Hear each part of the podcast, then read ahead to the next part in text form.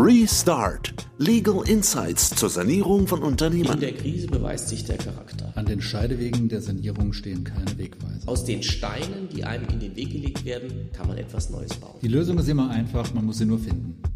Ja, herzlich willkommen zu einer neuen Podcast-Folge unserer Reihe Restart zur Sanierung von Unternehmen. Heute wieder mit Gerhard Müller.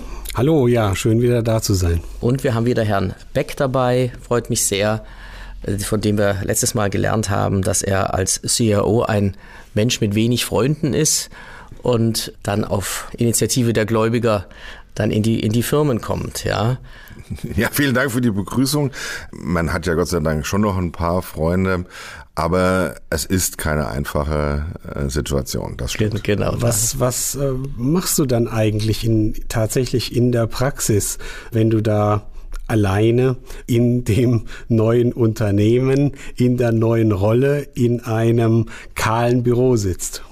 Ja, also ganz alleine ist man ja Gott sei Dank äh, nicht. Man kennt ja andere Berater, die auch mit dabei sind und nimmt natürlich auch Kontakt zu denen auf, die sich Gedanken gemacht haben im Sanierungsgutachten oder auf der rechtlichen Seite.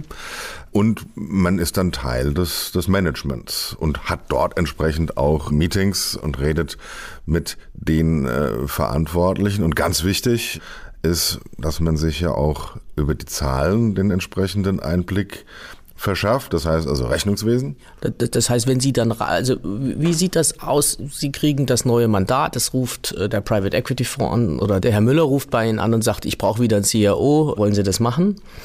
Und haben Sie Zeit und Sie kommen dahin.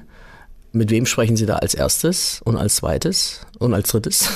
Nee, als erstes natürlich mal mit den Organverantwortlichen. Ja, ob das der Gesellschafter, Geschäftsführer oder der Geschäftsführer ist, das ist ja klar. Und dann mit dem, mit dem Management-Team. Aber diejenigen, die die Zahlenwelt im Griff haben, sei es von der Seite EDV oder Rechnungswesen und insbesondere Cashflow, Cashflow, Cashflow, die sind dann ganz zentral wichtig. Das heißt, Ganz konkret, dein erster Arbeitstag sieht dann so aus, dass du zunächst mal dir eine Menge Zahlenmaterial anforderst, da durchgehst, die Bankkontenstände äh, überprüfst und ja, was noch? Opusliste. Die, die fälligen Verbindlichkeiten mal anschaust, die, die, äh, die Forderungen und letztlich, wo das ganze Ding steht und liegt. Ne, exakt, also erstmal muss man sich durchaus damit auseinandersetzen, wie weit man vom Aufschlagpunkt cashmäßig, also liquiditätsmäßig entfernt ist. Ob das schon stabilisiert ist oder ob es noch weiter bergab geht, weil das bestimmt den Handlungskorridor und die dringenden Maßnahmen, äh, die erfolgen müssen. Oder sogar die Frage, auch das kann passieren, ob man nicht schon in der Insolvenzantragspflicht ist. Okay. Was wäre dann der nächste Schritt, wenn, wenn du feststellst, okay, es gibt einen Liquiditätsengpass, es ist, es ist doch noch nicht alles ähm, geregelt mit dem, was bisher getan wurde, vereinbart wurde? Na, dann muss man sehen, ob es Maßnahmen gibt, diesen Liquiditätsengpass zu beseitigen. Sei es, dass eine Überbrückungsfinanzierung äh, nochmal stattfinden muss, sei es, man kann nicht betriebsnotwendiges Vermögen verkaufen. Das ist also häufig der Fall, dass noch ein Grundstück ist, dass noch äh, Dinge sind. Manchmal hat man sogar das große Glück und es gibt noch irgendein Aktiendepot, an das keiner mehr gedacht hat. Und man kann dort ein bisschen Liquidität schöpfen, aber das Problem muss natürlich gelöst werden. Wie ist das dann in der Konstellation? Wir haben ja ganz in der ersten Folge schon etwas ironisch drüber gesprochen und gesagt, der Mensch äh, ist eine schwierige Rolle, weil, weil man natürlich eigentlich keine natürlichen Verbündeten im Unternehmen hat und alle äh, man allen auf den Schlips dreht, äh, hier vielleicht mit Ausnahme der Mitarbeiter. Akzeptieren die Leute das? Wie setzt man sich da durch? Weil sie müssen ja auch entscheiden können und, und äh, also diejenigen, die sie einsetzen, haben ja die Vorstellung, dass nachher auch gemacht wird, was sie wollen ja, oder dass äh, entsprechend ihre Vorstellungen da umgesetzt werden. Wie bringt man das rüber? Wie, wie machen Sie das?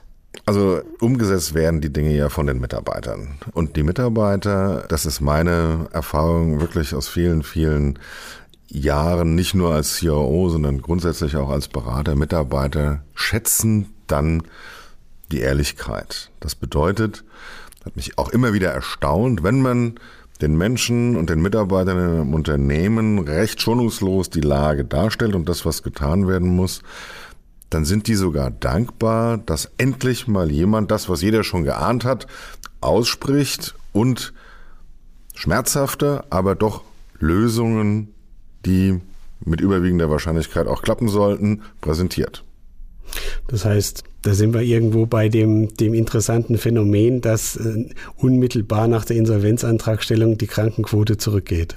Ja, und dass die Insolvenzverwalter ja sehr häufig im Unternehmen, also wenn man jetzt das Beispiel Insolvenz mal nehmen will, als Hoffnungsträger gesehen werden und gar nicht als das Ende aller Tage. Und so ein bisschen ähnlich ist es auch, kommt natürlich auf die Persönlichkeit auch an, aber wenn man die Mitarbeiter mitnimmt und faktenbasiert, transparent und ehrlich mit ihnen umgeht, dann bewegt man mehr, als man so vermutet.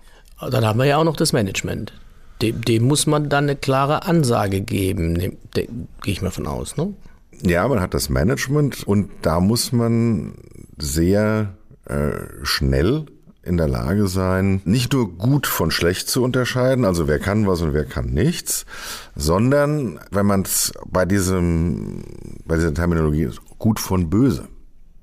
Das heißt, es gibt ja im Management und auch teilweise in der Hierarchie Menschen, die sind im Sinne dessen, was getan werden muss, böse. Das heißt, die wollen verhindern, die wollen intrigieren, die wollen politisieren. Die haben eine eigene Agenda. Die haben eine eigene Agenda. Also wenn der Personalleiter, der eigentlich für den Personalabbau und den Kosten sparenden Personalabbau zuständig ist, selber der Meinung ist, das zu torpedieren und die Abfindungsquoten nach oben zu treiben, dann ist das böse im Sinne dessen, was getan werden muss. Und dann muss derjenige auch ganz schnell zum Gärtner nach Hause geschickt werden. Mhm, aber Sie haben die Power dann oder bringen die rüber und sagen, hör mal zu, mein Freund, das wird jetzt so gemacht, wie ich will. Ja, also das ist ein Versuch, aber wie ich schon sagte, wenn das vom Vertrauensverhältnis und von dem, was dort angestrebt wird, gar nicht funktioniert, dann muss man ganz klar sich von den Bösen trennen. Die müssen freigestellt werden. Da muss man, darf man auch in einer Krisensituation nicht lange zucken, weil äh, man hat nicht die Zeit, die Dinge da auszusitzen. Okay, das heißt, wenn wir versuchen, das jetzt kurz zusammenzufassen, die Praxis eines CAOs sieht vor allem in, in der Anfangsphase so aus, dass er sich einen Überblick verschaffen muss, wo das Schiff steht, wo es hinsteuert, vor allem wie es um die Liquidität bestellt ist. Und dann geht es darum zu schauen, wer letztlich nützlich sein kann zur Erreichung der Ziele und wer vielleicht sich diesen, dieser Zielerreichung sogar in den Weg stellt und dann entsprechende Maßnahmen zu ergreifen. Genau so ist es. Und natürlich hat man äh, die entsprechenden Aufgaben Transparenz, Reporting gegenüber den Banken, Gläubigern, das alles dann auf den Weg zu bringen und noch mit abzuarbeiten, regelmäßige Sitzungen, Fortschrittskontrolle, Maßnahmenmanagement etc. etc. Zusammen dann auch mit dem Sanierungsberater, gegebenenfalls mit seinem Team, was noch an Bord ist, so dass man dort also in die richtige Richtung steuert und wirklich in die Umsetzung kommt und irgendwann dann auch die Liquidität ins Plus dreht. Das ist das Entscheidende, so dass man wieder in bessere Zahlen und besseres Fahrwasser kommt.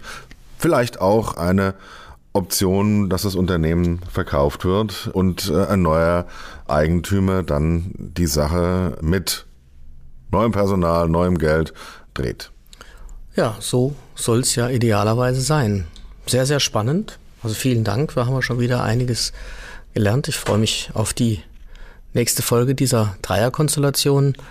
Vielen Dank, Herr Beck. Vielen Dank, Herr Müller. Und ja, bis nächstes Mal. Bis nächstes Mal. Vielen Dank. Tschüss.